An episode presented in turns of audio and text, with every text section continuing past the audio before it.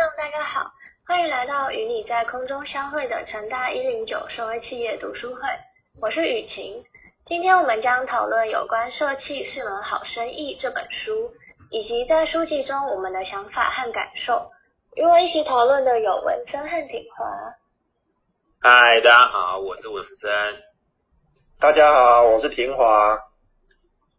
我们今天要讨论的这本书很有趣，诶，它的名称是《社会企业是一门好生意吗》？尾末打了一个问号，代表本书在探讨社会企业。社会企业真的是一门好生意吗？你们觉得呢？我觉得替作者加上两个字比较接近我的看法。我认为社企的确是一门好赚钱的生意。就像我们在路上遇到卖爱心笔的阿姨啊，即便我们知道这些东西在便利商店里面就有在卖，甚至还更便宜，可是基于善意的心态。我们在有余力的范围下，还是愿意花费比较高的价格去购买相同的这些产品，虽然产品的价格它远远超出商品本身的价值，那这个造成价格与价值的差异的额外支出，它可以视作是我们帮助人的一个额度。可是当额度超过合理的认知范围，比如说口香糖它一条卖我一百块，我可能就会因为傻眼，然后我就拒绝购买。然后你将这一种概念，它是不是放到社会企业，一个经过良好的形象包装以后，那它提供相当价值的商品，将我们替自己的善意买单，商品的价值呃价格它就会水涨船高，我们同时也会满足自己的善意。那社会企业它同时也可以得到支持社会公益的获利。请问你觉得呢？我觉得啊，社会企业它将公共利益建立在商业模式的基础上。它不可避免的会遇到自身盈利与公共利益之间的矛盾。社会企业的目的是要解决社会问题，但是当问题被解决了，还需要社会企业的存在吗？这是一个相当冲突还有两难的问题。因为社会企业的盈利来源，它的本身就是解决社会问题出发。例如书中举例有一个发展中国家缺乏干净的用水。部分的社会企业就会贩售个人或家用的净水设备来满足当地居民的需求。然而，事实上这只是一个权宜之计啊。最根本的方式还是要协助当地居民建设社区型的净水系统吧。但是如果社会企业不这么做呢？因为当居民不需要再购买净水设备来获得干净的用水时候，社会企业是不是就等于丧失了稳定销售净水设备的获利来源？难道社会企业真的会愿意这么做吗？这就相当考验创办人是否能够莫忘初衷。而且我也试着站在企业方面来看待这件事情。我觉得要从根本解决问题的时候，很多时候只是一个理想。正所谓理想很丰满，现实却很骨感啊。雨晴你怎么看呢？嗯，我看书中有提到啊，对于发展中国家来说，在这个贫富差距越来越大的时代，许多社会企业都以发展中国家的问题为己任。不可否认的，很多社会企业确实有帮助社会解决问题。如果是单纯以慈善团体、以政府部门的力量，其实很多问题都是悬置在那边，等个好几年都不见得有改善。因此，社会企业做到的正好填补了这个空缺。嗯，我认为像前面有讲，理想很丰满没有错，但如果可以运用企业的力量处理这些社会问题，那么也算是一种突破吧。如果把这个微观拆解，我们从社会企业的产品、商业模式、核心理念这些作为出发点，一层一层分析下来，看社会企业都是从良善起头，利益互助，所以到头来说。呃，社会企业最初的发想是好的，是良善的，但毕竟在利益和经济的考量下，许多社会企业其实也面临很多有苦难言、力不从心这些处境，更甚者也有一些经济窘境和危机。那文森呢？嗯，其实追根究底啊，它有一种跟社会企业里面蛮接近，但又不是完全相同的企业形态，它叫 B 型企业。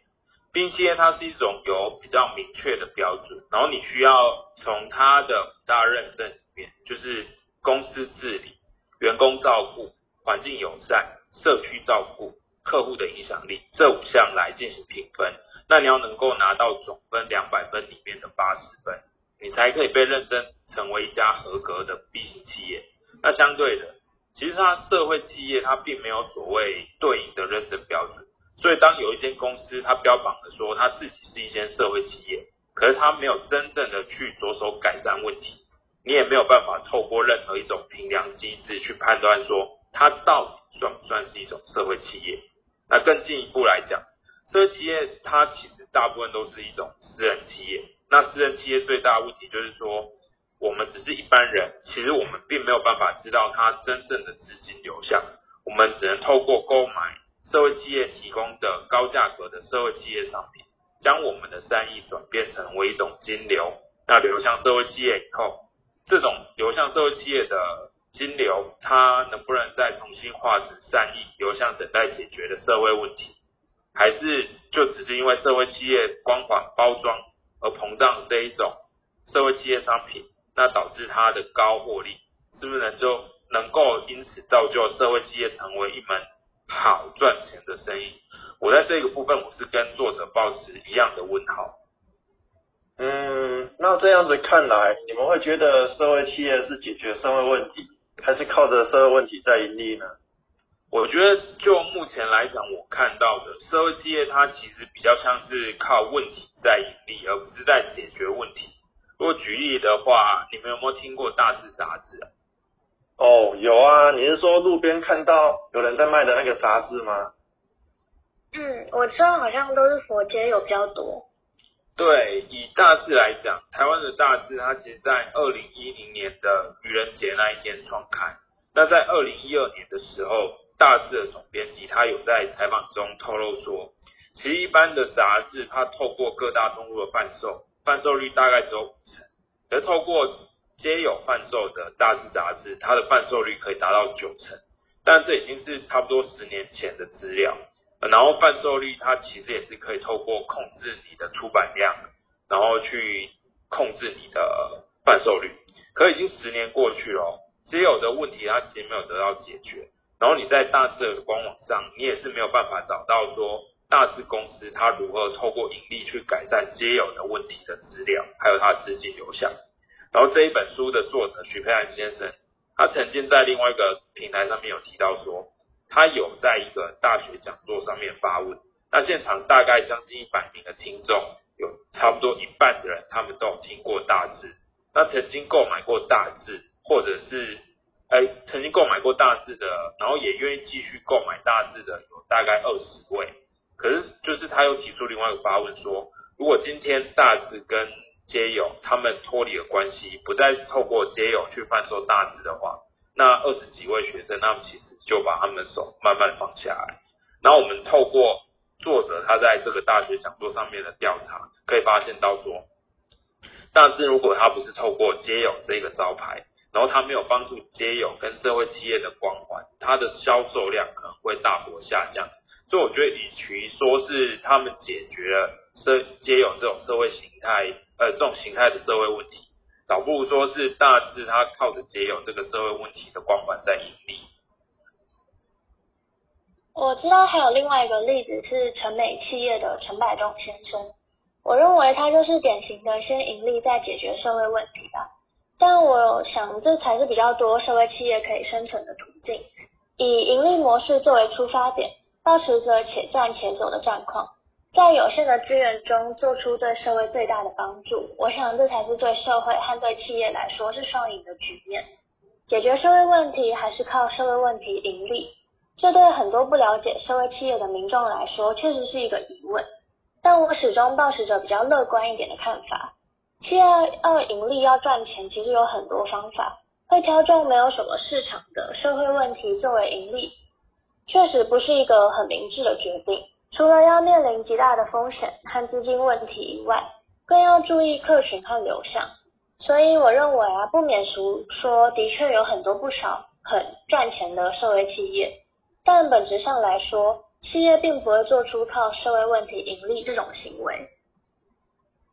嗯，台湾呢，它自从二零一四年的社会企业元年之后，产官学便很热衷于在这个方面投入大量的资源，二零一八年的社会企业论坛，台湾还是参与人数第三多的国家。尤其是在政权更替之后，由科技背景的政务委员唐凤主责，成立了社会创新实验中心。政院呢通过了五年八十八亿的社会创新行动方案，他还强调了创新的概念跟实践，这就显示了政府他对推动社会企业发展的积极跟决心。而社会企业的商业行为本身，它就是在解决特定的社会问题。是将社会需求进行商品化的模式，但是这种商业模式最大的问题却是去政治化。要我们要以各种市场经营的问题来方来处理社会问题。书中就以微型信贷为例，满足信贷的财货需求，除了为了明确舒缓贫穷问题。这些归责于个人和市场行为的举动，它反而模糊了国家应该投入基础建设和公共福利的责任界限。将社会需求进行商品化，我觉得这句真的很符合社会企业的定义。文生怎么想呢？我觉得这边我要提到一个比较特别的名词，它叫做下课体计划。然后其实是关于印度市场中，他们透过类似于直销贩售。但它同时也是解决生活必需品资源不足的一种销售模式。那关于这部分，你们有没有什么看法？我觉得啊，不同的利益团体，他们彼此关注的重点会有所相异，期待不相同的状况下，尤其是不对称的影响力，有时候会排挤资源，或者是相互轴制，会导致期待落差，造成一个困境。另一个就是我们要如何评估，以及高昂的评估成本。虽然说已经有很多社会效益的评估工具，但是基本的限制还是在啊。例如社会问题需要长时间的追踪变化，不容易量化表达，要怎么办呢？我觉得是，其实下课题计划它被包装的很漂亮，它透过那种缩减贩售的标准规格，然后用比较小、比较便宜的规格来进行贩售。让印度他们这种比较低阶层的受薪阶级，他们也可以购买。那其实因为它规格缩小啊，那就随着你使用次数越来越频繁，它就会产生一大堆的包装废弃物，就变成另外一种社会问题。嗯，下课题计划它在宣扬产品好的同时，其实也让生活在金字塔最底端的人们有一线生机。我认为这件事情对企业本身，或是对受到帮助的这些弱势团体来说，都是一件双赢的事情。下课体计划它不但吸引了当地政府的注意力，更重要的是，它对乡里间的召集力其实是不可忽视的。嗯，可是社会企业它还需要考量的那个财务绩效，社会跟财务的意义如何综合表述，它还需要讨论发展。也因为它执行的复杂度高，专业要求还有金钱成本也都超过中小型组织可以负荷的范。而且啊，会不会有商人他透过又能赚钱又能做好事的这种宣传话术，用那个社会企业的公益大义，他实则进行的是制度套利。他不但没有办法解决社会问题，他甚至能会加害的加剧伤害社会。对啊，就像前面就提到的，下个计划它其实是一种透过直销的方式，然后去降低通路的剥削，让人民他们可以直接接触到商品，这样就可以比较便宜的方法，比较便宜的价格去购买到这些商品。可是这种销售模式其实不就是全世界直销龙头安利，它正在做事。那为什么安利就像会飞的蟑螂一样，大家都会害怕？安利它的口号是说，它要帮助人民。过上更好的生活，概念上它其实也是一边做好事，然后再一边赚钱。可是安利它就是一间标榜着追求利益的企业，但是下课题计划的公司啊，联合利华，它就定义说下课题计划它是一个社会企业组织。那社会企业它就是一种比较良善而且负责任的组织。那透过贩售商品，它满足消费者的需求，同时又可以解决社会问题。当然，其实你从根根本上面来讲。这两间公司的定义它没有什么差别，唯独差的就是说，一个是定义为社会企业，然后另外一个定义成为一般追求盈利的企业。所以又回到一开始讲，是不是你今天将你的企业冠上社会企业的光环，那你的生意就会变成一门好赚钱的生意？嗯，但我觉得这就变成有好有坏。嗯，我反而觉得透过这些直销人员的传播，这个计划才有可能看到今天那么成功的画面。我觉得良善的动机如果是没有被扭曲啊，那么它确实是值得效法和学习的对象。社会企业它是良善的代言，在经济和解决问题之间如何取得平衡，真的是很多公司在烦恼的事情。但我相信无论如何，只要秉持这个正念，不走歪道，不生恶行。那么我们的社会一定会慢慢跟着这些社会企业一起走向更好的方向吧。OK，那今天时间差不多到这边，那请大家继续 follow 成大社会企业读书会。Have a nice day，拜拜，拜拜。